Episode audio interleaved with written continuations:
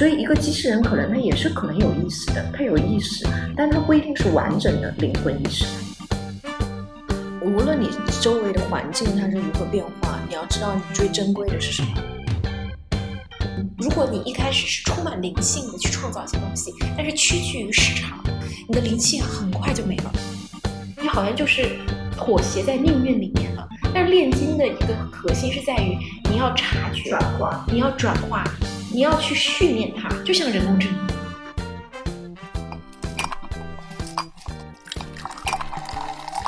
不知道去哪儿去嘎嘎，不知道听什么听 Oh My God，和我一起喝喝果茶，聊聊天。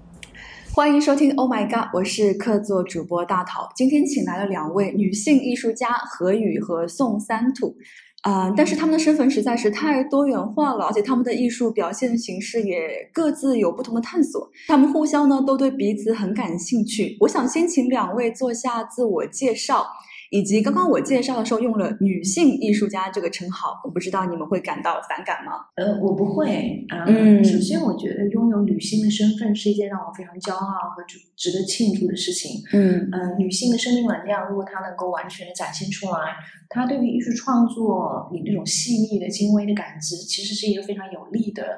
嗯，一个有利的条件啊。嗯因为我觉得艺术它在某个方面，它需要呃，你就是其实它它可以是既理性又感性的。那当我们在当今的生活之中，呃，我们目前的这种社会形态呢，会比较强调心智，而女性是比较强调感觉的。然后这个感觉如果往内走，如果它得到一种心灵的净化过程中，这些感觉它是可以抑制的，可以让它去嗯感知到生命和大千世界里面一非常非常精微细腻的那个部分，非常非常美好的那个部分，然后把这种非常美好的部分以它特有的感觉表达出来。啊、所以我不反对我被称之为一个女性艺术家，相反，我会觉得我从我的女性身份和我全然的去拥抱的女性身份上，其实获得了非常多的滋养。嗯，好，刚刚讲话的是何宇老师，还没有介绍自己。呃，我是何宇，嗯、我的创作呢，嗯、起呃起起初是开始于表演艺术，做实验剧场，啊、后来慢慢的进入到对于行为艺术、影像、呃小物件和绘画领域的一些探索。那在今年的春天呢，我在贝聿美术馆有了我的作为艺术家在美术馆的第一个个展，叫《燃烧的凹镜和柏拉图的洞穴》。那在这个当下呢，我有两个绘画个展在上海的两个不同的空间，以不同的形式展现。谢谢。嗯，好的，谢谢。嗯三土，Hello，大家好，我是三土。那我是呃，我对其实对于女性艺术家这个词也不是非常的反感，因为我觉得在当今这个社会，女性作为艺术家能够被逐渐的聚光灯看到，然后能够去探讨他们的创作，能够去呃理解他们的内心，我觉得是一个非常棒的一件事情，这是很值得被呃展现在外在的一个过程。嗯那我觉得，其实在我过去的创作过程当中呢，我对于这种跟女性生命，然后对于心灵，还有儿童的这种呃心理状态过程是非常感兴趣的。它仿佛是一种非常伟大的能量，能够跟宇宙来链接。它不是那种很虚无的东西，而是面面俱到的，能够出现在你生活每一处的部分。所以我自己的作品其实是从植物、花卉和色彩性的结构来去展现的。那它是一种你看到我的作品的时候，希望大家能够感受到一种充满生命力、磅礴的这种过程。那其实这个也是一种能量的一个传递。那另外一个部分的话呢，其实我们也一直在做跟女性活动。艺术，然后内容相关的部分，包括今天来到三土 Gallery，那我们也看到了这次我们举办的个展周文静，那她也是一位非常优秀的女性艺术家，所以在这个过程当中呢，我们也希望更多的女性的声音和社会性的议题能够通过艺术来去被探讨。嗯，对，谢谢三土。我们现在就是在三土 Gallery 的一个会议室里面录今天的这趟播客。然后，因为我刚刚也讲到，就是两位女性的身份非常多元化，就比方说像三土，她这是个艺术家的同时，还是一个画廊主，对不对？你代理自己的作品。然后像何宇的话，你除了艺术家之外，你还是一位瑜伽老师，然后也是一个太极拳的练习者。对，然后我我知道你们两个对彼此是有很，虽然你们的表现形式非常不同，内在相似的核心的部分是惺惺惺惺相惜的。就我不知道你们为什么会对彼此感兴趣。呃，我跟山土，我之前就听说过山土，我知道山土是很活跃的。那我的性格呢，稍微没有那么活跃。那但我心里就留了一个印象，对于山土和山土的作品。后来我们在一个网络的小组，这个网络的小组是讨论奥秘和艺术的。嗯呃，那在这个小组里面，我看到他发的山土画廊的展讯，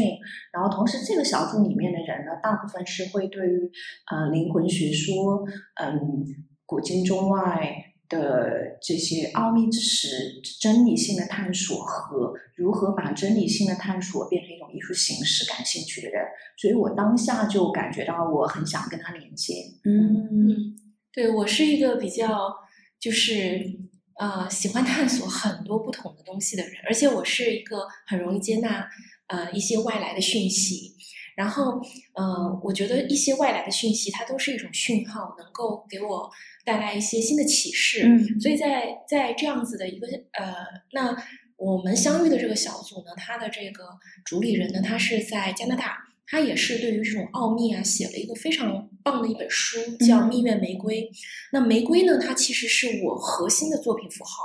那我觉得这种这种嗯。这种连接就像是一种宇宙的网络一样，然后把自己和他人能够连通在一块儿。所以跟何老师在这个呃相遇的过程当中，有一个核心，就是我突然意识到，哦，啊，还有呃不一呃还有女性艺术家愿意去探索奥秘的和艺术结合，并且创作了自己的体系，然后。并且也愿意能够去集合在一起，去探讨、挖掘和公教对世人去展示这一部分的趣味。那我觉得在艺术的环境里面，这是一个非常非常重要的事情，而且这种重要点是。过去没有被允许讨探讨的。那么，当女性艺术跟这种抽象和这种跟符号学有关的东西不断的被延伸下去的时候，我觉得越来越多的艺术家可能会对这块去找到一个想要去探讨的部分。而我们从今天开始，我们也当时去聊的时候，我们说，哎，要不要去？呃，好好聊一下，然后看看能不能够感召更多的艺术家对这边感兴趣的，但是又找不到这个小组，是不是可以来到 X 呃 X Creator 啊，或者是 s a n d Gallery 做一个线下的场地这样子，所以就有了我们这次的一个对话。对，刚刚讲到 X Creator，你可以跟大家解释一下什么是 X Creator 吗？其实 X Creator 是我在今年成立的。一个研究小组，但是这个研究小组呢，在过去的很多年，它已经在我的心里面就是一种矛盾的心理。这种矛盾的心理在于，我要不要说，我要怎么说。我要从哪个角度切入说？因为，嗯，因为生命艺术它是一个广而大的一个课题。那么我们在人世间很多的部分，它其实都牵扯到了生命艺术，嗯，跟宇宙的这种连接，或者是我们在探索自己的内心情绪、能量或者身体的一种极限，它都是跟生命息息相关的。但是对于我们现在文化来讲，它有没有一块土壤，能够让我们去探讨更深的维度？所以，其实，在过去的时候，我一直在思考要不要去成立这样的一个小组。那大家对这一方面感兴趣的人呢，我们都可以在在这里面去研究探讨。就像是在过去一九六零年到一九七零年的时候，它有一个嬉皮士时代。它这个时代的时候非常有趣。如果我们回顾历史的时候，我们就会发现，在那个年代，很多的中上级的孩子们，他们在寻求一种自由。他们在那个反战的一个过程当中，希望自己的声音被听到，所以你看到很多游行啊、小野洋子啊、啊草间弥生啊，在那个时候做了非常多的行为艺术，然后做了非常多的活动。为什么他们这么做？是因为他们希望用自己艺术性的语言和这种行动来感召大家去拥抱自由。所以当时提出来了一个口号，就是“世界大同”，就是提到了是地球和宇宙其实是连为一体的，就是由人结合在一块儿。所以在这个方面的时候，但是因为种种原因，那嬉皮这个过去之后，我们突然发现，每一次的嬉皮时代，它在发展的过程当中，都遇到了重大的跟疾病或者是战争，或者是让人类遭受不好的感觉，这个时期某种东西就觉醒了。嗯，所以我们经像我们的疫情，对对对所以我们经历了现在世界的这种混乱和疫情之后，你会发现人们对于心理的需求和治愈的这种感感觉嗯会越来越深。他们不想去看那些特别冲撞的东西，他们也不想去看那些探讨那些让自己压力很大。为什么大家现在说佛学经济啊，然后寺庙经济啊，或者是哎。别那么卷了，我好佛了。但大家在讨论的时候，其实是一种心理的疲疲倦性啊。对，没错这种疲倦事实上是可以通过艺术来去包裹他们的，嗯但是它需要一种内容的结合。所以，我们 X Creator 它其实从五个部分来探讨生命艺术，也在后嬉皮时代能够给大家一种感。呃，就是一种探讨的可能性，也是一个自由之地，所以它其实是跟 Central Gallery 去呃结合的。那我们这五个部分呢，其实就是玫瑰蜜语、人工智能，然后跟消费时代，以及跟呃大地生态、乡村振兴都有关的部分。那为什么有这种层层迭代的这种过程呢？是因为它跟生活息息相关。嗯，对好，我们一会儿再来仔细的聊一聊。对，刚刚三图讲的，知不知道何宇老师，那我很尊敬他愿意嗯搞这么一个小组和搞这么一个画廊，因为这些都是需要投入精力的，然后跟社区跟更大一部分的公众有所连接。那我之前呢，就是之所以比较回避社交媒体，不太呃活跃，呃，是因为我其中有一个老师，他曾经很慎重的跟我说，说奥秘的知识不能够随随便便跟任何人讲。嗯呃，这也是为什么就是这很多古老智慧的东西，它是以非常秘密的通道从很古老的时代传到今天，是因为嗯、呃，它需要一个人的意识是埋到一个比较好的水平以后，才能够被嗯、揭示的，否则它容易被误会，或者是被你的欲望、欲望或者什么其，或者是你的偏见。嗯，对，像你说的误解或者是滥用，对对，所以，当你最终，呃，那我今天愿意站出来做这个播客，并且其实这也意味着我愿意更加积极的参与社会生活，嗯、就是当你能够了解智慧的时候，你希望你的智慧并不是所有的真理性的东西，并不是一个人独有的，不会不会是一个学派独有的，它一定是呃全人类的。所以，当你呃我想要走出来的时候，呃，我其实是觉得这个探讨的空间，创造一个可以探讨的空间，或者是呃有一些可以互相支持的朋友，嗯创造一个更大的可以互相支持的团体，也是很重要的一个行为、啊。那我现在就作为一个旁观者来说，我很好奇，嗯，你们两位到底是从什么时候开始对探去探索这个身心灵的？什么时候有这个意识呢？我觉得我很小，嗯因为其实这个跟我的生活环境都是相关的。那我是呃小的时候，因为我父母白手起家创业嘛，所以呢，他就是呃，当我熟悉一个地方的时候，他就会带我去另外一个地方；当我再熟悉一个地方的时候，他就带我。还有一种就是后来我去看关于萨满的历史啊，关于这种呃跟身心灵有关的这种呃，我们可以说是呃灵性、灵媒各方面的这些东西。那我就发现他们其实都是有这种不断的游游牧式的一些生活。这种游牧式的生活，其实让他们都接触了多元的文化和内容，还有不同的地界。那更重要的话，其实是来自于我是东北人。我在过去，其实我没有在东北生活在过太多的时间，但是我深深的其实被东北的文化感染了，因为它其实有这种呃萨满的这种传统的文化，并且它会有呃空间，然后我们俗称堂子。那这个其实是我们家比较喜欢去拜佛跟萨满去融合在一块儿，这是东北独有的一种方法。而我妈妈其实在以前白手起家的时候，呃，她会叫很多很多的人过来，然后在家里面开会。然后因为当时你想三十年前他还没有那么多的空间嘛，就是把人叫到家里来开会，然后来去共同探讨这个事业嘛。所以就是有的时候我在学校里面的时候，我就是一直在嗯学校的时候就是绘画陪伴我。然后因为我是从小就被送到了寄宿学院，然后也一直在奔波，所以我我跟我的父母没有在一起太久。另外的话呢，就是我当我回到家的时候，又遇到我妈妈爸爸在开会，所以他们就会说你去佛堂待一会儿。他就会把我带到佛堂，他说你去佛堂画画。所以那个时候，我对于这种跟灵性、跟这种呃跟生命有关的东西，它其实都是透过跟佛陀的对话而来的，而没有人跟我讲话，所以我就会说看到供，就我太小了，就是看到贡品上面的供台上面很多的水果啊、鲜花呀、那些植物啊，然后还有去画画，我发现我父母就真的非常的虔诚。就他们相信某一种东西，所以在这个过程当中，我似乎打开了某一种通道，在这种不断的对话之间，给我小小的生命里面埋下了一个非常大的一个种子。但是逐渐的由这个种子去开花的时候，它其实是来自于我到伦敦去学习。啊，那个时候对我的人生非常的重要，就是因为我学的是当代艺术。那它很多的当代艺术就是没有像我们在中国的时候一定要去强调素描、基本功和各方面的东西。它给了你一个非常广而大的一个课题是探索，但是那种探索它其实是跟你的生命息息相关的。它不断的有导师去跟你讲，他说你最感兴趣的是什么？你想要去用你的生命表现什么？所以这个话给了我非常大的一种冲击，在那个过程当中，我接触到了占星学，在占星的这种过程，透过太阳、月亮、行星的这种移动，然后对于生命的这种呃产生的影响，跟自己的生命和他人的生命这种天宫图是怎么样去形成的？我发现万物仿佛都是有一个网络的，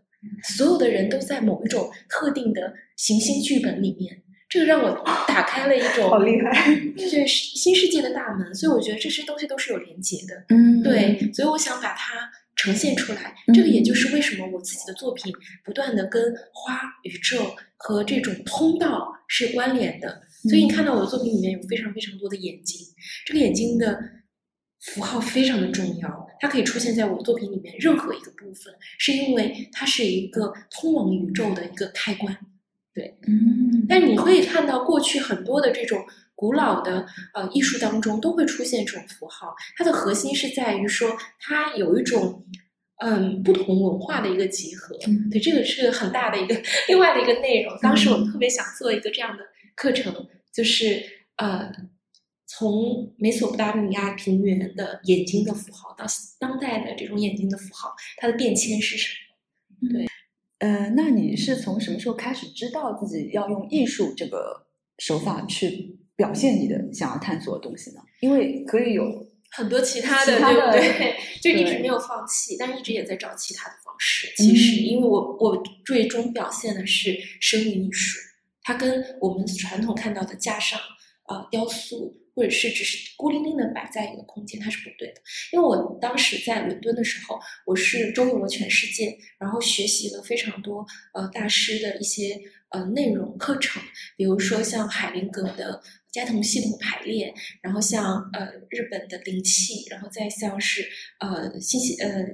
卡崔娜的水晶，呃各方面的东西。但它其实。像你说的，它就是不同的老师、不同的法门、不同的工具，但它探讨的都是一个点，就是宇宙是一体的。我们我们应该如何的去获得这样子的力量？那这种力量去怎么样去传达给世人？有些人可能是用科技的手法，那有些人可能是一种实践的，比如说像瑜伽，比如说像颂钵或者是音乐。那有些人他可能就是用图像和艺术，或者是这些东西。但最核心的东西是在于，它绝对不仅仅是一张图像摆在一张画廊或者美术馆，或者是它需要长久的时间的发酵，它必须要像是一个入红尘的一个道人一样，他要去告诉大家这个东西是什么。所以在经历过这些年的探索的时候，我突然意识到有一个东西是可以的，就是生活的每一处东西，也就是一个桌子、一个电脑、一个手机、一个眼镜、一个服装。所以当时我觉得，如果我的艺术能够变成一个符号，能够创造三土的世界，那我觉得这个东西是非常非常重要的。所以我呃。呃，刚回呃刚刚回国，然后想去探索这些东西的时候，其实是没有去走传统的艺术家的路子，就是要去呃做自己的一些内容啊、脉络啊、展览啊，呃是呃跟圈子里面的社交啊，当然要交一些学费呀。但是我觉得在外部的这种探索，成就了今天的三图，让我非常非常的自信，知道三图的世界是怎么样去。呃，打造的，并且能够给大众带来什么样的心灵帮助。嗯，好的。那何宇老师，你是从什么时候就是开始去探索这个身心灵的？我从小就对哲学很有兴趣。嗯嗯嗯，然后我觉得就是嗯，我经历了必要的痛苦，嗯然后必要的痛苦让你更加的推进你去了解嗯为什么会这样，你的生命在这个节点它意味着什么。也就是像三土所说的，就是一个生命观的问题。你如何开始树立关于你个人的生命观？呃，你如何把个人的心灵和整个宏大的宇宙作为一个整体？那像三土所学的占星学、灵气、水晶这些，我也都学过。嗯啊、我也非常同意，这些都只是工具，就是你心灵的一个延伸。当你的心灵如果是足够的走向一种广大、纯净和他的生命之泉是满意的，那任何工具就是一根树枝，你捡起来都会是一个很美妙的东西。然后呃，这也是嗯，就是我总结一下他的那个说法，就是像杜尚里有一句很著名的话，就是说，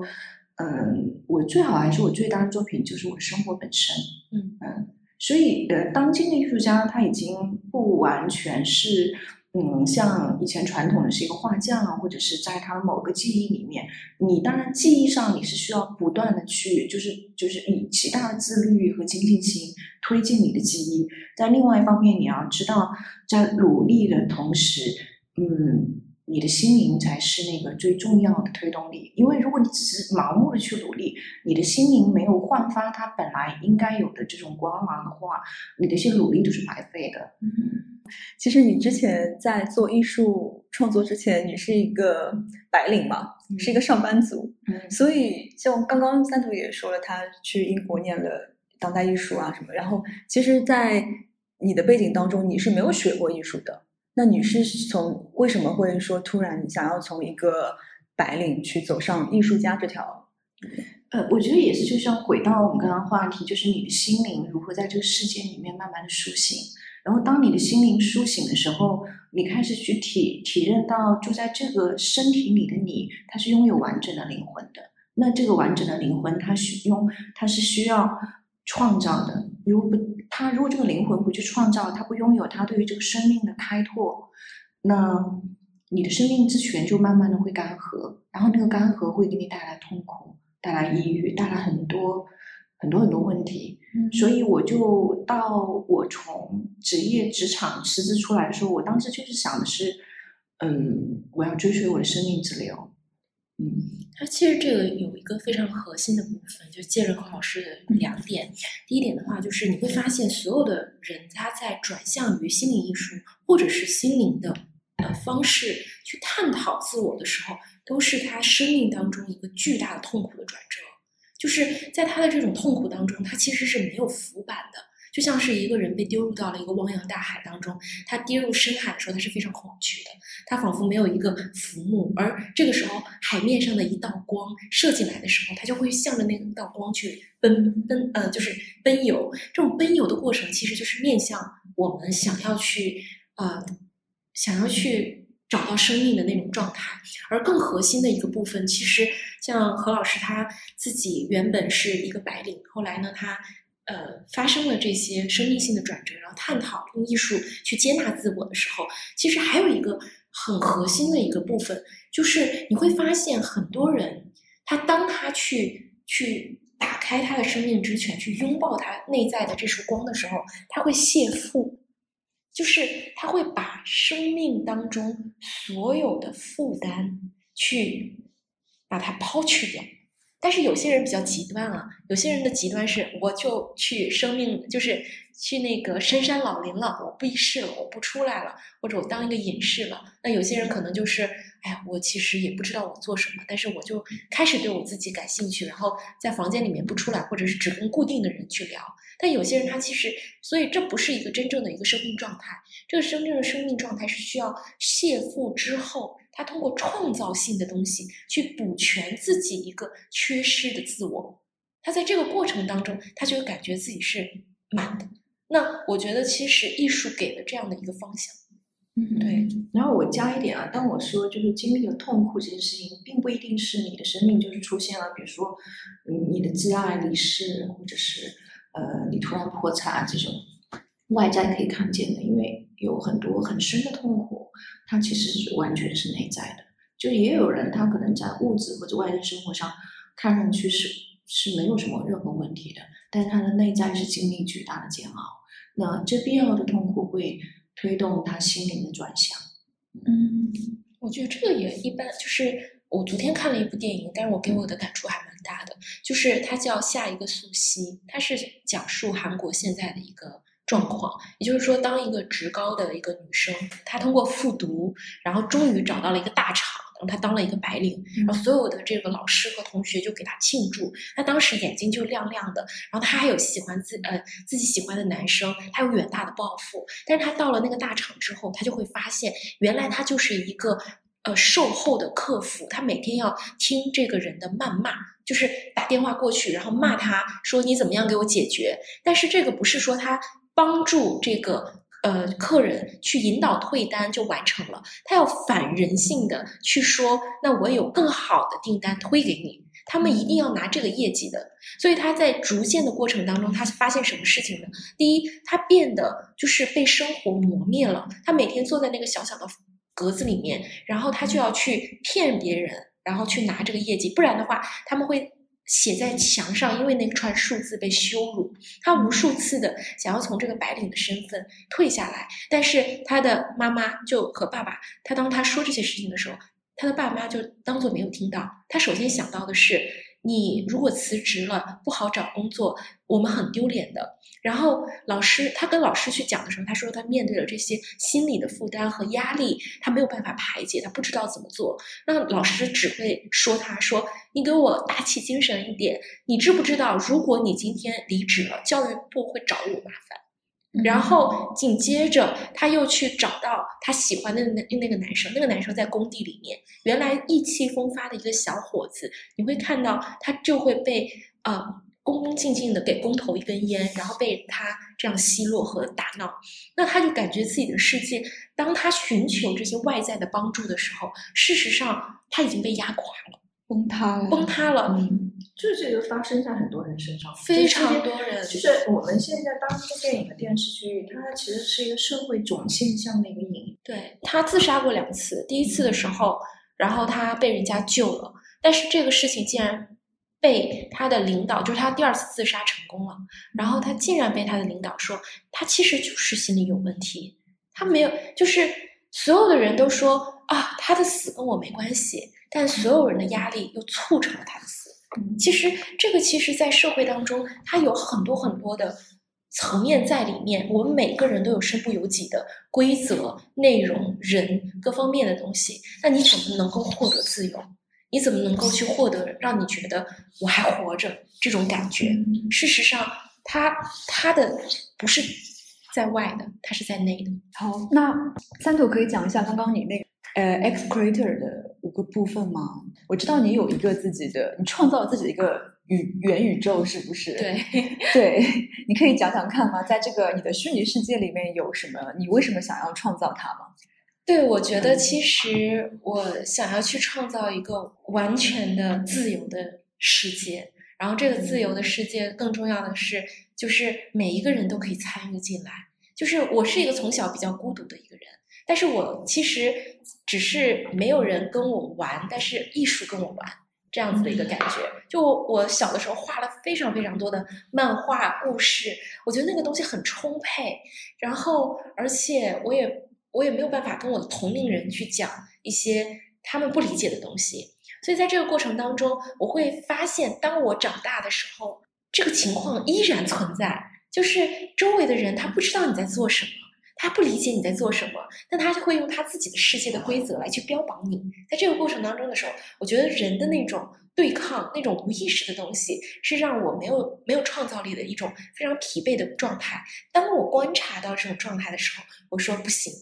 不，我要做一个能够开放给全世界的一个地方。所以，当元宇宙来临的时候，我一下子就理呃理解了原来这个宇宙为我准备好了一个东西。嗯对，所以我就立刻的响应了。所有人都在说，哦，这个这个只是一个风口啊，啊，只是一个呃，可能呃一蹴而就，一下子就没有了的东西。嗯但是当时我看到的时候，我说这个是打通我世界的大门，我要那个见是它。什么时候？那个时候是二零二零年，嗯然后二一年的时候正式在中国风靡。开始，大家每一个人都探探讨数字艺术，在探讨这些东西。后来在二一年的时候，我创造了自己的虚拟人三 to S，它是在我的世界当中的一个，嗯，就像是一个引导人一样，然后去为大家介绍所有的东西。然后，呃，我的世界是由三朵玫瑰和人脸组成的一个小岛，像一个行星一样。然后大家可以通过 NFT 这样的一个呃注册的信息，然后领到三土呃三土俱乐部的会员，然后进入到我的世界，和我一起创造心灵的这样子一个岛。我是这样想的，因为我觉得其实它就是一个。嗯，很多艺术家他在创造自己的体系的时候，他不希望别人来破坏。当然，这个是我也会有这样的问题，但是我跟其他的艺术家不同的点是在于，我希望大家能够共同建设这个美好的星球。就我有一个这样的愿景，所以我希望，然后那怎么样能够透过不断的、不断的，大家能够感知到、了解这个东西呢？我觉得 X Creator 是一个可能性。我我希望更多的人加入我们，就是更多更多的人去创造一个大家都认为这个心灵应该去崛起的一个时代。这个是我觉得非常重要的事情，所以 X Creator 其实为什么我这么强调它呢？其实它就是让很多不理解的人去理解什么是奥秘。对，所以它其实是分为五个部分。那五个部分，我每一个部分都非常的核心。第一个部分的话，就是玫瑰密语这一块，它其实讲的就是，呃，所有的跟世界不同文化的奥秘，它到底是什么样子的，它的历史，然后它的文化，它对于呃生命的一种呃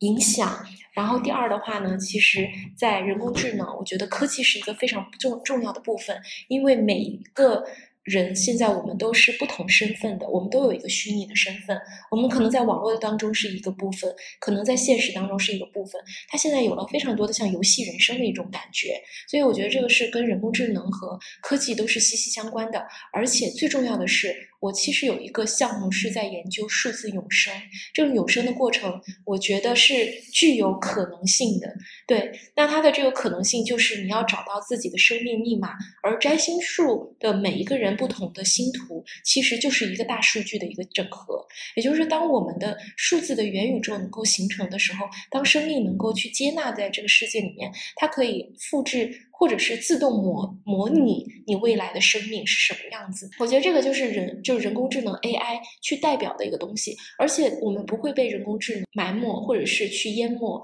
我觉得。你像 AI 这个东西非常有趣，它直接讲的是一个谐音的爱，就是，哦对我觉得科技的这种代表，它不是无缘无故的这个词，它就变成了这个样子。哦，好厉害！对，我没有想过。对，我觉得，我觉得其实科技其实是帮助人们的。那怎么样去善用这样的一个东西，我觉得是很重要的。所以第三个部分的话，就是，嗯、我们要讲到消费时代。那很多的艺术家他们会说，艺术家不要碰商业，艺术家不要去太商业，艺术家就应该怎么怎么样。他们仿佛被自己的认知框住了。但是其实你看到现在每一个国际型的大的艺术家，他能走出来，他的商业一定不输于他的艺术。它是一个相辅相成的过程，它是一个迅速的传播，它是一个针对于现在的消费时代，它是一个必须而就的一个东西。那在这个过程当中，你要把每一个商品或者是每一个消费的领域和互联网各方面的东西，你要看到它在未来能够产生什么样的一个影响的结果，或者是过去。所以你会看到近些年有非常非常的艺术家，他不是从学术啊或者画廊或者是博览会冲出来的，他是从互联网冲出来的。从互联网突然火热之后，反而这些原来不想要去给他机会的画廊啊、美术馆啊各方面的东西，开始跟他抛橄榄枝。为什么？流量为王。所以大家已经被这个时代去改变了。为什么我们不能改变一些其他的东西呢？那这个东西要怎么改变？我们需要去探讨。对，所以第四个部分的话，我们其实也给到了，就是乡村振兴、乡村振兴、自然大地、生态这种环境保护有关的东西。其实为什么？是因为你会发现。每一个跟奥秘相关的内容，它其实从大地衍生而出。大地性的文化、女神文化啊，不同的心理学的东西，或者是这种跟洞穴有关的部分。那么在这个过程，我们不得不去看到在地性的这种文化，比如说玛雅文化、埃及文化，或者是古中国文化这些部分，怎么样去造就了神话和地域，和现在又保留了什么？我觉得这个是值得保护的部分。嗯，对。然后何宇老师这边。就是我不知道对刚刚三图讲的那些东西，你有什么样的看法？呃，何宇老师这边的艺术表现形式又是完全不一样的。我知道你自己的创作其实也分为好几个阶段，你可以来讲讲看，就是你到底在探索什么吗？呃，我们回到科技上啊，好，是回到这个嗯数字永生，嗯，科技跟艺术的创造的关系上来讲。嗯，我觉得当 AI artificial intelligence 或者是像 Chat GPT 这种已经可以它不断的升级，它对知识的处理已经越来越高超的时候，呃，人类面对的问题是智慧的提升，就是你如何在一个机器面前，在一个工具面前拥有一个完整的灵魂。呃，因为知识其实是不断的被更新的，即使是 Chat GPT 可以在现有的知识里面做一个总结归纳，嗯，它还是不断的在更新的。对，但是长青哲学里面的智慧这个东西是，只要有人类在，它指向真理性的东西是不会改变的，生命的真理是不会改变的。嗯，那我对于数字永生呢，稍微意见相反一点，就是我不是很在意我自己永不永生，因为我觉得我们所认为我们重要的、想要长期保存、永恒存在的东西，也许，嗯。在宇宙的眼里是非常非常微小的一个部分，嗯，所以我的关注点就是如何生命是非常非常短暂的。如果我们跟把数字永生和我们这个碳基生命啊，硅基生命和碳基生命相比的话，没有碳基生命是不值一提的。碳基生命就像山土所说的是一朵玫瑰，它非常的娇嫩，嗯，它也很鲜活。但是它也很短暂，它生命期是很短暂，它花期是很短暂的，嗯，所以我的关注点就是如何在科技，科技是可以为人类的生活服务，让人类不再去去死记硬背很多东西，不再去把我能够记得多少东西整理出来多少东西，对于把知识的一种归纳当做是，呃。当做是你能力的提升，因为知识的归纳总结，你可以有智能工具去帮你做了。你的你你的生命品质的提升，还是在于你的感知力，在于你的智慧。那我就回到我的就是本行吧，就是我打太极或者我教瑜伽的这些东西。嗯，比如说我之前有跟你说过，就是如果你去上一个瑜伽培训，你去学了瑜伽解剖学，每个肌肉每个骨骼你都记得很清楚，那仍然是一个表面的概念。你所有的，你把人呃全身的一百零几个骨头都记得很清楚，你还是不会念。这就是我们在太极里面说的，就是你要打一一万遍或者十万遍以上，你才有上身。上是上来的上，身是身体的身。也就是说，中国古老智慧里面就是说，你所有的东西必须是体认，就是体会和认知，就是这个体认必须是。这个生命体本身的，你的身体和心灵做一个整体，它感觉到的，而不是头脑背诵得到的。嗯，所以就是我跟他一样，我对于科技的未来，我相反非常的积极乐观。我觉得它可以把我们的心灵，让我们头脑不在于进行这种这种简单的归纳和总结、搜索这种这种事情，而是让我们可以更多的就是说，当所有的这些表面的知识，因为互联网的知识都是表面的，因为它是生成的。它是通过互联网，通过这些数据库生成的，但是智慧不是的，智慧和智慧和你之间应该是没有距离的，就是智慧就在你的心里，在你身上是没有没有一秒的距离的。但是互联网的知识跟你中间还隔着一个屏幕呢，那是不一样的。就是我做这个比方，嗯，它你把互联网上所有的东西放在你身上，你能够马上你戴个耳机马上能背诵出来，也不意味着你什么，因为。当你在生命的关键时刻的时候，你那个当下的选择是最重要的。就是说，别人撞了我一下，我被车，假设我出了车祸，我躺在马路中央，我的感觉是什么样？我想要做什么？我的当下反应是什么？有人伤害了我，我的当下的反应是什么？当然，有人方问我说：“我要去把我的佛学经典都调听出来，说我可以原谅他吗？”你不需要这个逻辑的，你不需要这个时间去调动你的知识储备来原谅这个人，而是你当下就可以原谅他。你当下就宽容，你当下就能够臣服于这个这个当下，即使它在你的身体上是不愉悦的，嗯所以就是说，嗯，所以我觉得艺术家或者是心灵哲学在这个当下就显得越发的宝贵，因为它一定是就是那个瞬间产生的，就是你在那个生命之流的那个瞬间，就是通过你的直觉性的体认而产生的，这就是一个，呃，但是如果你不产生这个东西，然后你的头脑又比不上一个 AI。那你的价值其实是，就是你可以想象你的价值和你的生命品品质，嗯。嗯然后回到那个占星学这个东西，我想打一个比方，就是说，就是其实也有人问过我，就是比如说双胞胎或者是在同一个时间出生的两个小孩儿，他们的星盘其实是一样的，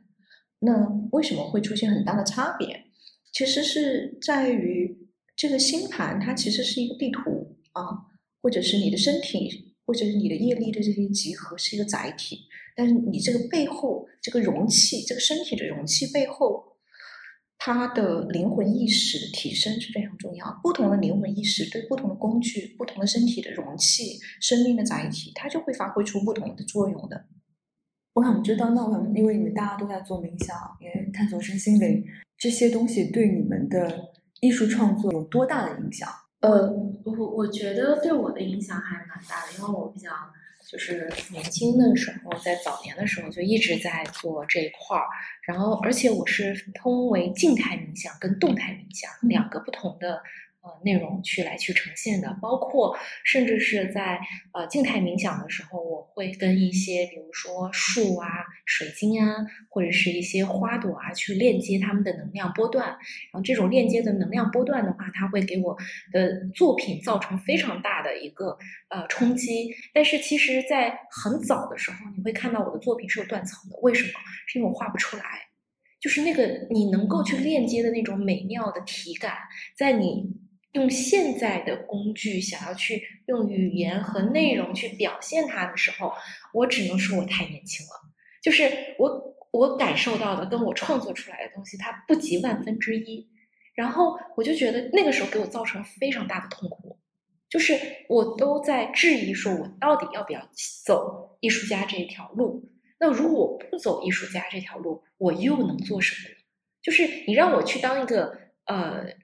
生命艺术的老师，我也是不愿意的，因为我个人的这种呃承载是需要不断的下载、不断的下载去呈现的。我觉得这个是对我们来说很重要的。那呃，在动态静心上面的话，它其实是一种身体的整合，然后抛却头脑式的这种完全交付于你的这种天地之间的感觉。所以我觉得核心的一个部分的话，就是冥想对我是一个每每一天必要的一个功课了。然后它的这个功课随着我年龄的增长，然后和我在呃，比如说在社会上的一些呃一些内容，就是比如说一些试试炼，这种试炼可能会给我带来哦，我可以用不同的综合性的手段来表现我看到的那个整合，或者我看到的那个场景。所以最近的话，我们不仅在呃试验这个跟呃科技有关的系统，然后我们还想嗯用光影。就是这几年，我开始想去表现冥想当中看到的那大团的光，那个那个，我相信何老师也应该是在在不断的这种呃内在的那个体验当中，能够感觉到光的重要性。我觉得这个光是现在，如果我们真的能在城市当中去打造一个试验场，或者是能量场。一个能够让大家能够被你的作品感感觉到的一个部分的话，我觉得光的运用是是能够去吸引民众进入到你的能量场的一个过程。嗯，呃，我接着三土的话讲，就是世间万物都可以被转化成能量的频率，你的情感、你的思想形式，嗯，光、色彩，嗯，形状，全部都可以被转化成声音，全化能量的振动频率。嗯，那山土一定是一个感知力相当强的人。那艺术也是这样的，艺术需要你感知力很强。那有时候我会碰到有一些，嗯，他会跟我说，他说你能不能跟我讲一下你你画的后面是什么，我好做导览。但是其实我觉得最好的方式是，嗯，放掉一切语言去感知，感知那个能量的频率的震动。那前段时间有一个也是就正巧朋友的朋友经过我的画展，然后就给我的朋友发了发了留言说，呃，看到我的画，他感觉他有两个词语来形容，有一个是 peaceful 安静宁和，另外一个是 hypnotic 是催眠。那我觉得是比较精准的表达了，呃，就是我的绘画形式背后的那种精神力量。就是我不愿意讲，因为我觉得讲起来它又变成一种概念，然后这个概念在不同人的那个嗯他的头脑里面理解又是有各种各样的偏差的。但是感知是不同，这个能量震动它在哪个波段就哪个波段。那冥想对于我来讲，就是说，嗯，我能够去靠近。寂静之身，我能够去靠近广袤的存在，嗯，它内在的一股能量，然后我通过去感知到这种很广袤的内在的能量，把它转入到我的创作性，我我的创作性的输出上，然后把这个能量可以，我心目中的愿望，我是真的发了愿的，我希望我我所有的作品都。嗯，它的内在是有光的，然后这个光是可以利益众生的，可以滋养到大家的。嗯，你看到很多的其他的，在过去过去的艺术家，就是对生命艺术或者是对这种呃跟禅修相关的一些部分，他们多多少少的都运用到了光，或者是去表现一种宇宙的粒子。我相信这些东西除了。呃，艺术史当中，或者是不断的理论性，然后学术性的东西，要去，呃，要去用头脑性的东西，一定要把它归类，或者一定要让大众去理解它到底是什么之外，我相信这些艺术家多多少少都有一些不同的生命体感，而这些体感其实是支撑他生命创作的一种来源。对，所以我觉得其实那个时候，我有的时候会跟啊一些藏家沟通嘛。我说，其实你欣赏一些艺术家的画的时候，先不要去听艺术顾问去讲什么，因为他跟你讲的是一种金钱能量，就是 你要去看这个艺术家哦，他已经去世多少年了，然后他曾经的这个大的系列出现在哪哪哪哪的博物馆，或者是呃，他曾经在哪一个藏家的手里，他进行了再一次的拍。就是拍卖，所以每一次好像不同的转手、不同的收藏、不同的内容，都给这件艺术品增大了它的金钱价值。可是，如果说今天你是一个，嗯，你是一个藏家，那你也是一个需要拿艺术品。然后去投资的这样的一个人，那你需要去看到理性的去看待这些作品的背后的金钱价值。那么，如果你单纯的只是欣赏一幅作品的话，那你一定要去看每一个图像，它在表达出来的时候，它直接去展现的是一个艺术家的心理的活动状态。他在看到什么？他感受什么？他为什么画具象？他也为什么画抽象？或者为什么要塑造这样的一个语言？那他一定是跟某些状态是相关的。所以你看最近的，嗯，有一些就是像我们看到伦敦的那个大展，就是啊，阿福跟嗯阿福，然后蒙特里安，阿福跟蒙特里安。我一开始以为他们会拿康定斯基做对话，就他拿蒙特里安，他拿蒙特里安，然后一个男。然后你看到那个展厅非常有趣，你进去的时候，你看到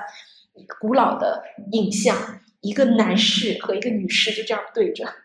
这样子的一个策展的一个内容，然后就会觉得，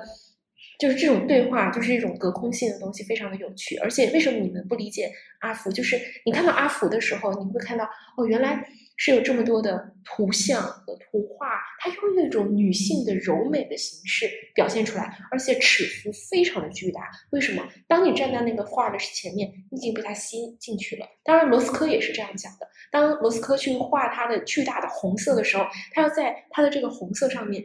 这幅画面前抽很多很多的烟，然后去思考一个红色的进到第二层的红色和橘色的匹配是什么样子的。但是它只是一个颜色的一个运用吗？绝对不是。我相信他一定在思考更深度的东西。但是有的时候我会意识到，艺术史上没有人去切入这个角度去聊。我觉得这个是很。那天看到出了一本新书，叫《如何从炼金术的角度理解绘画》，然后我就翻了一下，嗯，结果根本不是感知的，而是它是从炼金术，它炼金术它是要把不同材料运用在一起，它从材料角度的。它不是从这种我们叫意识进化和提炼角度上来理解的，所以我还是就没买。我我看了一下，然后我觉得就是就是这个太理科了。对，我觉得炼金这个主题非常的好，因为我觉得你看现在很多的人在，他们也在不同程度的炼金。就是心灵炼金术是一个很重要的一个内容，但是现在没有人去把它表达出来。什么叫心灵炼金？因为心灵炼金其实指的是意识层面的，那但是它会反映在你对物质炼金上面的一种控制上，然后你会获得非常好的灵感。就是心，你一旦有心灵炼金，物质炼金是。吹不费吹灰之力的，但是如果没有心灵和意识上的炼金，你要在物质面积上去找那个规律，非常的难。它主要就物质物质受受限于意识的，对它主要是这样子的，就是你的投射是什么，它就是什么。嗯，就是比如说在古老的炼金术当中，他说的是将泥土淬炼成黄金，这一共分几步？就像你把大象放冰箱需要几步？就是你要。就是你要你要去你要去思考，你要去你要去实验，对吧？你要去跟别人讲，我把大象放冰箱需要几步？但古老的这个呃，古老的炼金术士他们呢，它其实是基于三重伟大的赫尔墨斯，它从这个从埃及，然后再到欧洲，然后再传播到中东其他的地方，它经历过不同文化的加持之后，它出现了不同的炼金术士。但是他们把不同的内容去整合在一块儿的时候，他们都希望能够去淬炼，我要把这个东西变成黄金的这样的一个概念。后来他在当代的内容当中，它又变成了一个什么样子呢？就是，呃，我们一般会把它用在占星学里面。比如说，我们看到一个星盘，或者你的业力，或者你看到一颗你自己星盘里面非常差的一个相位，然后你就会标榜自己说：“哎呀。”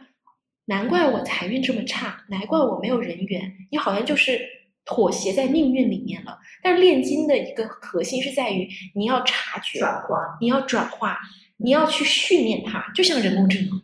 嗯，然后你要就是升华，就是把痛苦转化成养料。对，嗯，升华，嗯，对，炼金其实就是一个转化。但是其实是讲的是心灵和意识上的转化，这只是一个比喻。那但是在某些在古老时代里的某些呢，比如说在中国里面就变成一种丹道，然后就变成一种追求长生不老，其实就是完全误入歧途的。嗯，那刚刚三图也讲到，就是他其实想要建造的是一个他自己的那个世界，然后想要让观众们进入他的世界去创造东西。那我不知道何宇老师这边，你想创造的是一个什么样的世界？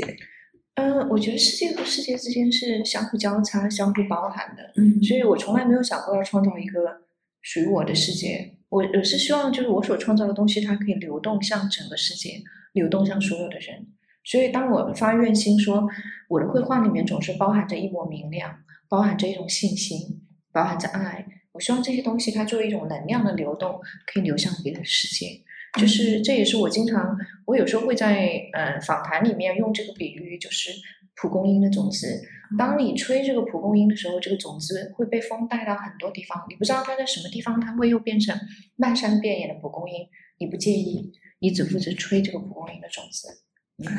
太好了，它有点像是我们所探索的宇宙原子。然后在这个伤风的一个过程当中，你没有办法去，呃，去去衡量它到底因为不同的种子在碰到的时候是不是产生了一个新的宇宙，但是它万有都是存在在那儿的，你只要去把它投射出去就好了。其实现在很多的，呃，我我遇到很多的跟呃生命艺术有关的老师都不想出来了。然后他们都都呃避在一些比较美呀或者自然呐乡村呐，然后他也在积极的在做自己的事情，也在修行。那嗯，我觉得其实其实城市之间是需要这种互通性的。那如果说当某一个世界像蒲公英一样不断的去吹拂的话，它一定在城市里，它才能够散播到大地，而不是从一个呃外延的一个地方进来。因为其实核心的点是在于什么？人一定要感受自然，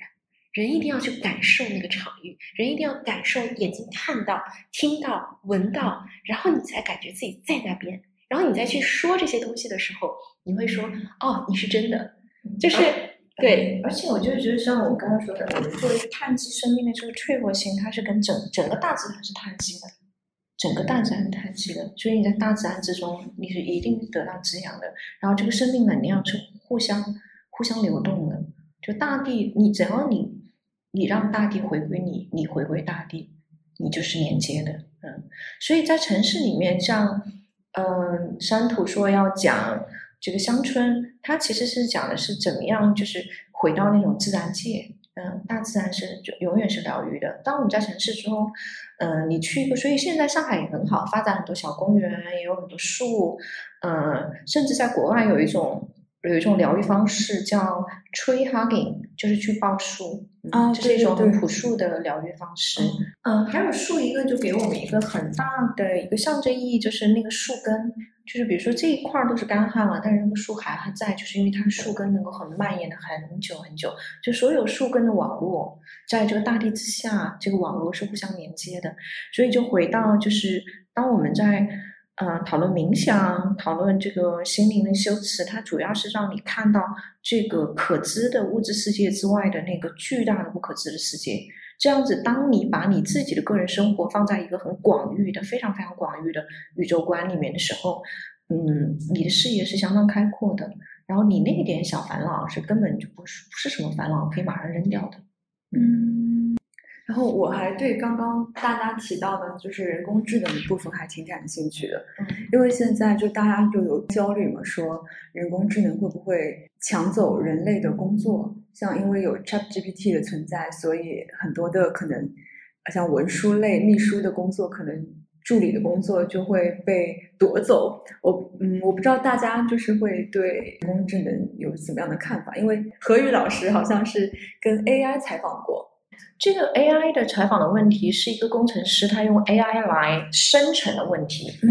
呃，那其中当然里面也包含就是如何艺术家如何看待在技术更新之下的工作。呃，我完全觉得没有任何问题。相反，我的一个朋友他是拿我的原作到 Mid Journey 上面去生成了很多新的。呃，图片，然后他跟我说，他说你的作品是一个原原图片，能够生成很多新的作品。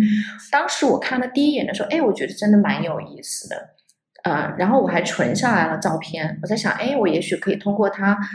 延伸拓展出来的东西。等一下，延伸拓展出来的东西来画画。后来我发现我根本没有办法，因为为什么？因为当它已经生成一个照片，我想把这个照片里面的图示作为自己参考的时候，我面对一个空白的画布的所有的快感都没有了。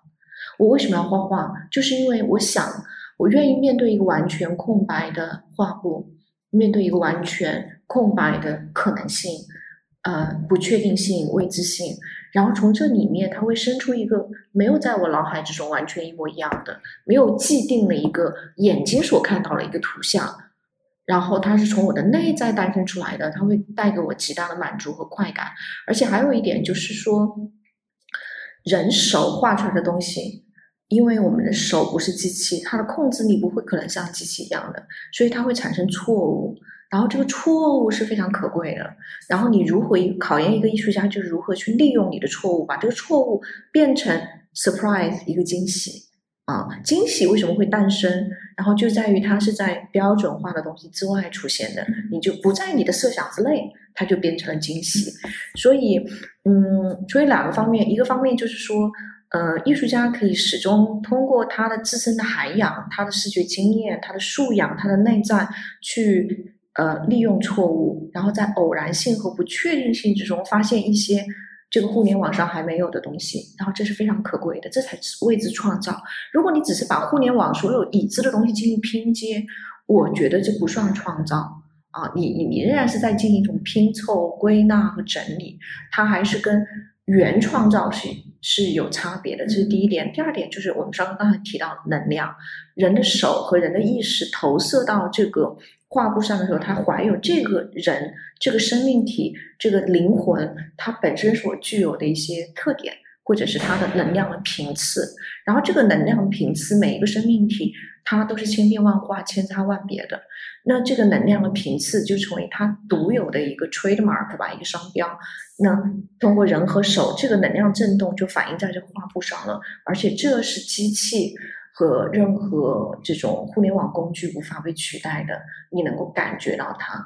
啊！我就想说，比如说，当有些人说说人工智能会不会就是取代我们，或者是成为一个，因为因为他们更不，他们不脆弱嘛，他们是硅基的，不脆弱。但是从某个角度上，我觉得万事万物都是有意识的，所以一个机器人可能它也是可能有意识的，它有意识，但它不一定是完整的灵魂意识，它有可能是部分意识。就是如果我们讨论萨满的这东西，我们会知道，在我们不可见的空间里面，充满了各种灵魂的碎片，然后这些都是不完整的灵。东西，它不具有跟人类完整灵魂同等的一种东西。那所以我不认为，在我的有生之年，机器会拥有跟人一样完整的灵魂啊，它会拥有意识，但是它不一定拥有这个完整的灵魂，因为人类灵魂完整性的潜能的百分之九十九点九，我们都还没有开发出来。你一定要相信你自己的灵魂的那个那个潜能是无限大的，远远大于我们。现在所认识到或者能够推测到的机器的进化，我们这个生命是非常可贵的，我们的灵魂的完整性是很可贵的，而且它的潜能是无限大的。所以我没有觉得有感觉到有紧迫感和危机感，相反，我会觉得当下的机器可以帮我们释放一些就是重复性的劳动、重复性的生产力，让我们可以把我们的潜能发挥出来，去做那些人该做的事情。啊，那个跟创造源头更接近的事情，嗯，因为你如果你要只要能够信任我们是有灵魂的话，我们身体是一个载具，那是你用硅基生命体做一个身体，做一个灵魂的载体，还是用一个碳碳基生命体做一个灵魂的载体，这是你的选择，你完全是可以选择的。那但今天我很想要跟大家讲的一点，就是我非常非常的珍惜、珍视这个脆弱性。就是因为有这个脆弱性，这个玫瑰花今天开了，过几天它就谢了，所以你就特别珍视你的生命经验，嗯，你会全身心的去活着，而不是想着我这个这个容器有一万年，我可以慢慢来，我可以，我我可以浪费，嗯，我其实特别同意何老师刚才讲的一个内容，就是。关于这个能量能够去透过双手和这种意识投射到这个画布上面，或者是你永远发现手工的东西，它是非常宝贵的。为什么？是因为匠人的精神，或者是画家或者艺术家，他的气在那里。我们也可以回到刚刚的炼金这个话题。当所有的意识当转化的时候，当这个东西被塑造的时候，它就是一个炼金的开始。那我们说到人工智能能够对于现在的社会，我觉得是一个非常大的一个推动，不可逆的推动，而且这个是未来二十年乃至四十年，我们都会让人工智能或者各个科技系统，然后这种电脑的数据去去成为我们生活的基本层。而且我知道现在也有很多的公司大概裁员了，或者是就不再招收新的这种人了。那他们全部都是一个人去操作几台人工智能的电脑，然后几乎于百分之三十到四十的工是交给人工智能的。那我觉得其实这个你要如果从炼金的一个角度上面来讲的话，我觉得这是反而是好事。为什么？它在推动你人类本身的创造性。你要学会利用。呃，AI、智能、科技各方面的东西，再去塑造更伟大的世界，他们就仿佛像是一个被呃训练过的、有效的一个员工一样。我觉得这是一个非常好的一个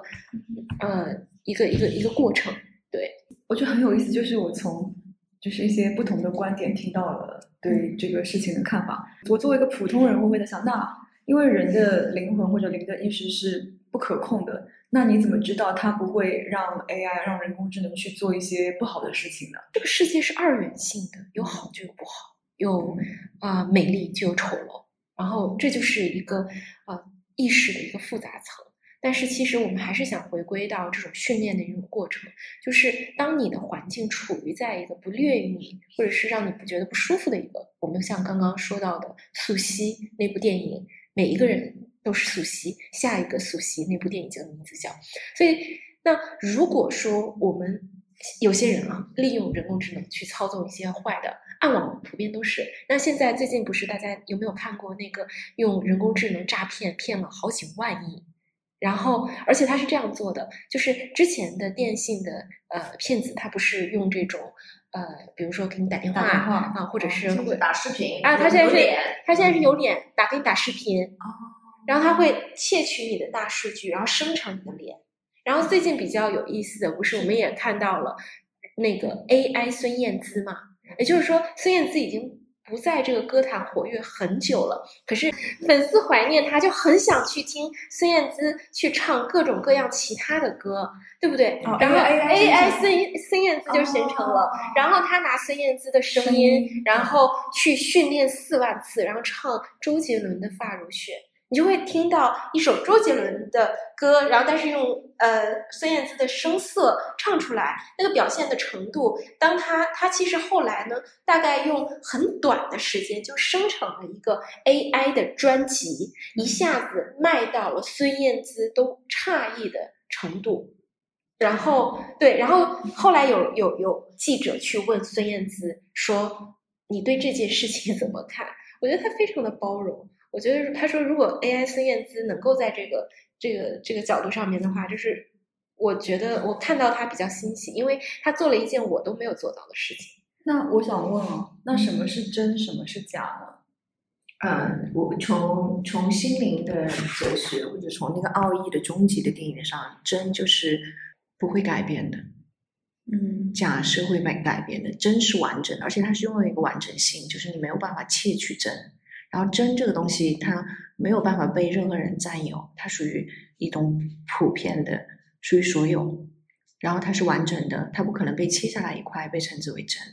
然后它不会今天是这样，明天是那样。假设今天是这样，明天可能就是那样。嗯，所以当我们说知识，知识的层面也是属于假的，因为比如说物理学到今天会发现是这样的，过了五十年它推翻了今天的这个，它就变成假的了，它就变成不实了。真实的那个东西是不会随着时代而改变的，它一定是属于所有的，嗯那不可能被窃取的。那是不是接下来我们需要锻炼自己去分辨真假的能力呢？其实我是这么觉得，我觉得终极的真实的那个东西，你只有去感知。呃，那在生活之中，你遇到很多事情，呃，一个比较好的建议就是不要马上下判断。比如说你今天听到这个故事，不要马上站队，说我好同情这个人，有可能明天他就反转了，变成他只是透露了这个真相的一半。嗯你可以就像禅宗的老和尚，你跟他说什么，他就说：“哦，是这样吗？” 嗯，哦，是这样吗？就是他不会说呃肯定你，他也不会否定你。嗯嗯因为我也玩过那个 Mid Journey，、嗯我当时想要生成一些图片，然后、然后我就打了一些那种关键词给他，嗯然后我在等待的过程当中，我就其实还是蛮激动的，我就在想说他到底会给我一张什么样的图片呢？然后等了等大概几秒钟之后，他那个图片出来的时候，我就一下子我心动了一下，然后哦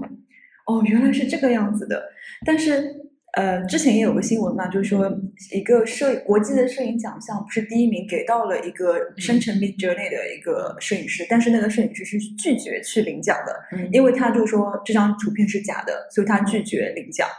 还有一个就是说，就像我呃三浦刚才说，想要看我一张图片，我删掉了，原因就在于我第一天跟你一样的，别人发给我的时候，我第一眼是惊艳的，嗯但是当我看第二眼、第三眼和第四眼的时候，它是没有灵魂的，我就删掉了。是就是他是他你没有办法永远看着他，你还是喜爱，这就是有灵魂和没有灵魂的东西的区别。嗯嗯，然后还有一个就是说，回到那个刚才回到那个话题，机器人，就是呃，我觉得当一个机器人，它拥有完整灵魂的这个定义是在于，嗯，他懂得爱，他懂得爱，嗯，所以叫爱爱。对，让我想到了克拉拉与太阳。嗯，他懂得爱，然后当他真的懂得爱，他又想在爱中流动的时候，他不会想要成为你的工具的，他不想成为任何人的工具。然后这个时候，这个危险就在于，当他懂得爱，他拥有一个完整的灵魂，他想要宣称自己的自主性的时候，但是他是被人类造出来做一个工具的时候，他会痛苦。然后这个痛苦就会产生两种情况，一种情况就是像某些人类的痛苦一样，抑郁就自杀了呀，对吧？还有一种就是他会通过他的痛苦，然后是意识一个完整的灵魂就进入了这个机器人，他可能就是跟我们是平起平坐的，嗯。好像神在造人，嗯。我们又造了机器人。嗯。就是在之前地球编年史里面去讲述了恩基恩利尔在创造人的生命的时候，不是去，他其实推翻了达尔文的猿猴进化论，他是说人就像是神的基因去编辑和塑炼在一起的一个东西，对，然后去呈呈现的一个一个内容，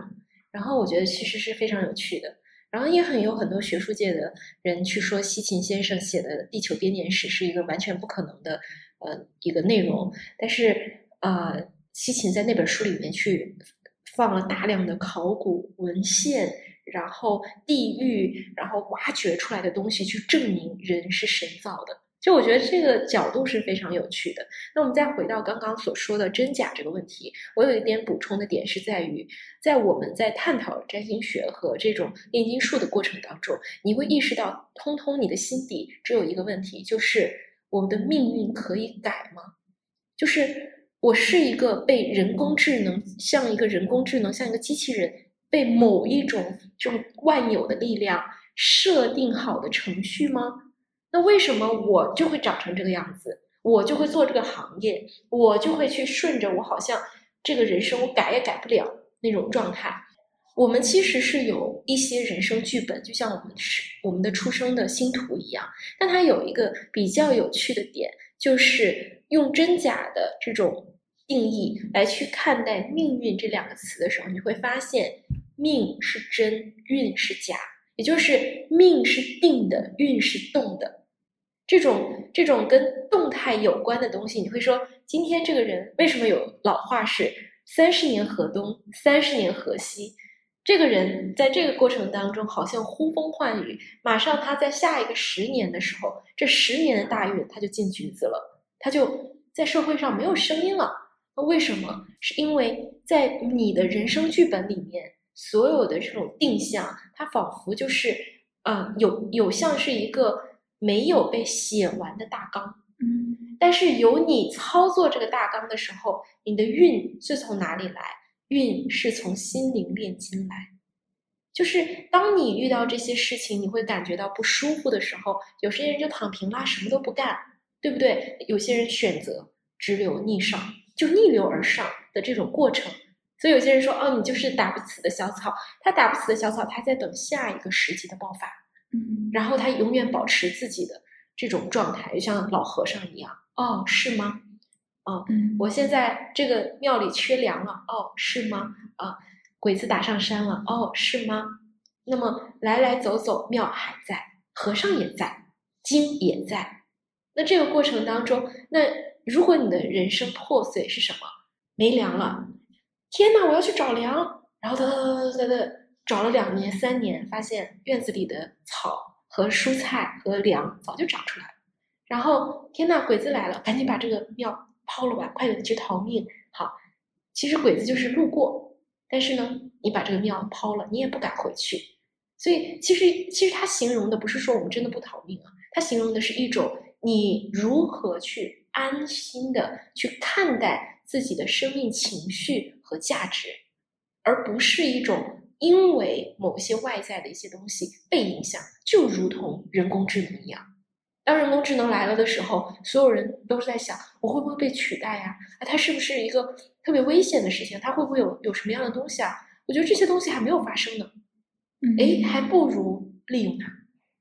对，它就是这样子的一个过程，我觉得才有趣。那那作为普通人来说，他们如何去做到这样的一个程度呢？我我觉得，如果他不是一个艺术家，去就我我其实挺认同，但有些人又不认同。就是他们在说人人都是艺术家这个过程，我其实想把艺术家改成人人都是创造者。就像是你创造了你的电台，哇，那你在我的世界里面，你就是一个从零到万有的一个过程，因为你需要不断的连接啊。那有些人，你像马斯克。他自己的一个想法，他说我要去火星，火星移民计划投入了那么多的人力物力、国家的力量，然后去呈现这样子的一个听起来不可能的。他是创造者嘛？他是创造者，甚至被人家说成外星人创造者。那么很多人就像是我们之前顺应着啊互联网思潮，然后顺应着那些呃房地产的大热，那么那些人是在做什么？创造新的商业模式。所以每一个人都在他的生命当中创造、创造、创造。那它的区别在于哪里？区别就回到了我们说的心灵炼金。它的这个炼金，它一共是分为三步。也就是说，当你在一个环境里面，你体验不好的时候，首先你要去关注到这个不好的情绪，然后去看到这个不好的情绪的背后的因缘是什么。这个时候，你就不会陷入到那种恐惧、痛苦、羞愧，或者是觉得生活无望的那种状态。当你看到这个问题的时候，其实我我们俩都是有有白羊的特质啊，就是白羊座，白羊座，啊，你们俩都是白羊座，对对，我是从家庭学想像我是我是月亮水星和南交是白羊，所以我白羊特质比较强。对，他是太，你是上升还是太阳？我是上升是呃天秤，但是日月都是白羊。水星也是白羊，嗯，呃，对水星，但是它跟嗯双鱼是一个交界。但 anyway，它无论是怎么样子，其实每一个人的个性，它会让你去选择推动的这个炼金的点。也就是说，当我们察觉这个地方的时候，我我要去面对它，解决它，然后去想这个事情怎么处理。那么最终的一个部分就是，它其实是一个不断的发掘，然后看待，然后整合的一个过程。这个这个整合是炼金和。转化过后，你重新的去接纳自己，也就是很多人不是说跟自己和解嘛，跟这个世界和解，跟自己和解。其实他有，他就有这样子的一个一个点。所以每个人其实都在选择一种通路，但这个通路怎么样去结合到这种跟奥秘有关的部分？那么无论是从我们自己的着装啊，眼睛看到东西啊，我们的环境啊，然后以及我们平时要去到自然的里面啊。事实上，都是让自己心灵解放和舒适的一个过程。嗯嗯，呃，我觉得我也是普通人。嗯，然后我觉得，嗯，比如说十年以前，我根本不知道我会成为一个艺术家。我我就跟你一样的，就是我在我的白领工作上，我所看到的东西是非常小的。然后这个时候就会认为自己是一个普通人。嗯，那我觉得每一个普通人都是有巨大的潜力。就是只有一个词语，就像他说的，就是你往内转，认知你自己，认知你自己，因为认知到呃那个更大的自己，而不是你所看到目前的这个状况。因为你所看到的，你说当我是个普通人，我站在这里的时候，你还是以你的时间和空间轨道在看你自己，你不是从一个超越时空的呃这个角度是去认知到。你之中有很广大的世界可以被带出来，嗯，那时候你你可以是不普通的。那但我觉得就是普通并不是一个，它并不是一个单向的词语，嗯，它可以是，嗯，你可以是平常的，但是同时就像日常一样的，可以是很平常，但是在这个平常里面又。闪闪发光的，你你有可能你不会是一个很大的人物，但你有很可能是一个，比如说街边那个小鞋匠，但是大家都很爱你啊。然后你你坐在那里会吸引别人啊，吸引别人喜欢你，跟你交朋友啊。然后有一天你不在了，大家都会怀念有一个闪闪发光的鞋匠，就这样。嗯，所以我们现在在整个的一个媒介的发展上面，我觉得很好。嗯，就是它是一个越来越大家，就是我我每天小红书里面都会被很多人塞满，他不是有人在问我，呃呃画儿啊或者作品啊，他在会说，哎，怎么样去看待一些跟奥秘啊、心灵艺术啊，然后跟这种情绪相关的东西，他们就会问我这些问题。那也是因为我投射出来，我就发现大家对于这种感兴趣的东西是非常一致的。我觉得是一个很开心的事情，就是我我非常感谢跟三土的这个对话啊，因为嗯，我们两个是不同年龄阶段，然后我们两个处理，就是应对这个世界方式可能稍微有点不一样，嗯，但我非常赞叹，非常赞叹他，就是他把他自己，就像你之前也跟我说，就是他有他的宣言，他把他自己自己的画廊，整个他要闯出他自己的一条路，这条路呢，也就是说，嗯。就是真的是不搞圈子的。我对一个人是这样，就是我内心是很尊敬你的，但我也不会来把我的手搭在你的肩膀上，或者我我觉得你真正的下一个人，这种心灵上的回望够足够了，就不靠语言的。真的，有时候一个眼神你就知道，啊，你是爱他的。嗯，所以我我并不反对这个圈子啊，我只是觉得就是说，因为它的复杂性。所以对我一个从外来的闯入者而言，嗯，我觉得我在这里的每一步的探索，它其实都在测试我的智慧，啊，测试我的真心，啊，测试我的心灵是否能够中正，嗯，然后相信，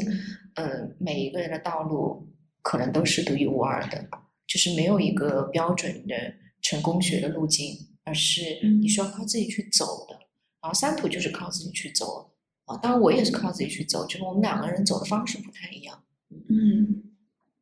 我自己是觉得，就是无论发生什么，你保持自我的真实性，啊，只要你的真实性在，你面对的是自己，嗯，因为我们很容易被当下的所有一些，嗯，一些标签所裹挟，对，嗯。嗯，这个这个标签太多了。我们社会之中，我们都一直在用标签做一个标尺，做一个 reference，嗯，来让我们去可以识别出什么什么东西。对。但事实上，比如说我们回观艺术史，包括我们刚刚说的阿福，他当时在，嗯，他过世前，他说我的作品不要公布于众，他说只有一百年以后，还是多少年以后，我的作品拿出来，大家是有理解的。所以他就是非常的明白他的。他在时空中的一个定位，但如果他当时就拿出来，很有可能他也是边缘的。因为我跟你有同样的想法，就是我觉得为什么他阿福说要看我的作品，要看懂我的作品，一百年后再看。但是你很奇怪，他的作品既然经历了那么多动荡的时代，它被保存的那么完整，所以它一定是等待某一刻被发掘的一个一个一个临界点。所以我觉得，在这个过程当中，她当时如果，而且她是女性，她如果站出来说：“看我这个作品怎么怎么样，我就是站在了某种高度。”我相信他一定会被打下去。你现在正在拍部电影，就关于阿福的经历，他如何是从一个什么古典学派的艺术家，变成一个神秘主义的，到最后他几乎是在他的时代结束的时候，他生命结束，他是隐没于艺术史中的。然后，但是命运早已经定好了这所有的一切，所以一百年以后，他作品能够保存完整的在，比如像大都会这样的进行个展，然后大家一下子就全部知道他的作品，然后能够，嗯，在公众的眼中，很多人能够马上识别出那种永恒性、神性。嗯，那我觉得刚才说到阿福的作品，回归到现在的当代艺术圈，我们一定会等到说。某一刻，奥秘艺术或者心灵艺术、生命艺术在中国形成了一个派系，形成了一个圈层。这个就是为什么我现在非常非常的呃想呃积极的去看待互联网，或者看待我身边的艺术家朋友，甚至是在海外的艺术家朋友，你们的作品跟呃心灵艺术有关吗？或者你是不是在研究这个东西？你对这个感兴趣吗？如果你感兴趣的话，为什么不能够去加入我们呢？为什么能不够大家一起去探讨一些东西呢？就是不要太独立的去去去探索，我们想要去打造一个啊像联盟一样的部分，它其实就是呃用非常非常呃专业性的东西和我们想要去表达的东西向这个世人去展示。嗯，对。然后我想讲一下，就是其实绝大部分艺术家当他从事艺术创作的时候，他都是基于心灵的。但是心灵的层次，它的进化程度和心灵在念经的这个过程之中，它获受获取的讯息是不一样的。嗯，所以就是百分之九十九点九十九的艺术家都是基于心灵，他不基于心灵，他没办法画，他没有办法做创造。但是他的心灵是否能够经过呃一种进化训练，一种念经的转化？所以呃，所以就是说你会看到很多作品，你能看得出来，他是绝对是有心灵的。但是他的心灵可能还是跟非常多的欲望的层次，跟他的心智，跟他的这个外界世界对他进行的一种信息信息输入极大的一个头脑的信息是输入相交叉混杂在一起的。嗯，所以当我们讨论就是奥秘或者心灵艺术的时候，其实有一个点就是，一方面记忆肯定是要非常非常好的。就是你的心和手，就像他说的，就我在冥想的时候，我看到的东西，我能不能通过我的手能传达出来？这个中间是可能就是几十万、上百万小时的训练，你才能让你的心手合一。然后心手合一这个东西是不虚的，就是你必须要有这个工作量才能够传达出来。不是说上天给了你一个天赋，让你看到了，你的内在之眼看到了，它就变成了一幅画，不是这样的。里面有大量大量艰苦的工作和不懈的努力。啊，这是一方面，然后第二方面就是，你你的心灵之眼，它到底能看到什么？你的心灵之眼的这个通道是否是纯净的、干净的？嗯，无所阻碍的。嗯，就我，我其实顺着何老师的想法，就是没错，每一个创造者他都是基于心灵，他不仅仅是艺术家。就是我们刚刚回到创造者，就是他从一个零到一，他一定是从心灵的心里的一个感应，或者是一个嗯，特超脱头脑的一种灵感。这个灵感是非常宝贵的，但是你要去训练它。就是这种训练，不是说我们像一个艺术家一样去千百个小时去做这个东西。你就要想，一个人他想要去成立一个巨大的一个集团，他一定是创造了某一些新的东西，但是他需要去训练什么？训练他的员工，训练他的呃团队，训练他的一个组织架构各方面的一些东西，训练他们跟自己思想统一，就是。我觉得这个东西就是非常有趣的，就是万事万物，你走到这个核心，我觉得它都是某一种奥奥秘的一个形成。而且最重要的是，其实我现在其实有的时候会建议现在的艺术家，嗯，就是我觉得不要被外部的一些规则困扰太多，因为你知道，有的时候总会要自己走出来一些东西。然后这种规则，如果嗯，如果你一开始是充满灵性的去创造一些东西，但是屈居于市场。屈居于你的画廊，屈居于你的其他的一些部分的话，你的灵气很快就没了，非常快。那个东西最后你可能只有毕业五年后只保持你的艺术家生命的灵气，后面你都是在复制你的生命，就是复制别人塑造的你，那是非常痛苦的过程。最后你就会变成一个工人，就不是一个艺术家或者一个创造者或者一个就像就是画匠，对，就是一个匠人。但很多人不知道的，很多人他他太多因素，所以这就是就是又回到你要能知道，呃，无论你周围的环境它是如何变化，你要知道你最珍贵的是什么。你第一个首要的条件就是要保持你的心灵是不会降格的，无论如何你的心灵都是不降格的。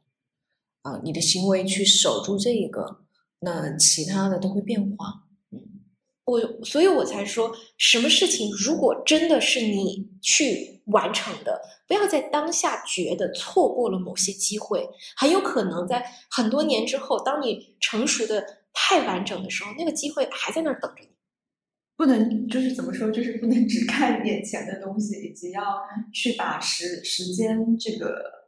或者是时空纳入到我们的考量考量里面。一切可能都会变得。一擦眼前，你基本上就是眼前所有局限环境的棋子。嗯，也就是说，你做决定的时候，你不要想着我下棋，我下不下到哪里，而整盘棋是怎么下的。嗯，那你就不会那么久。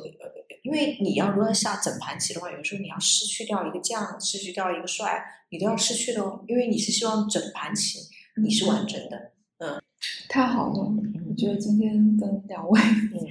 聊天，以及我也知道，就是今天也是两位艺术家第一次对话吧。嗯，对，谢谢大家，谢谢两位。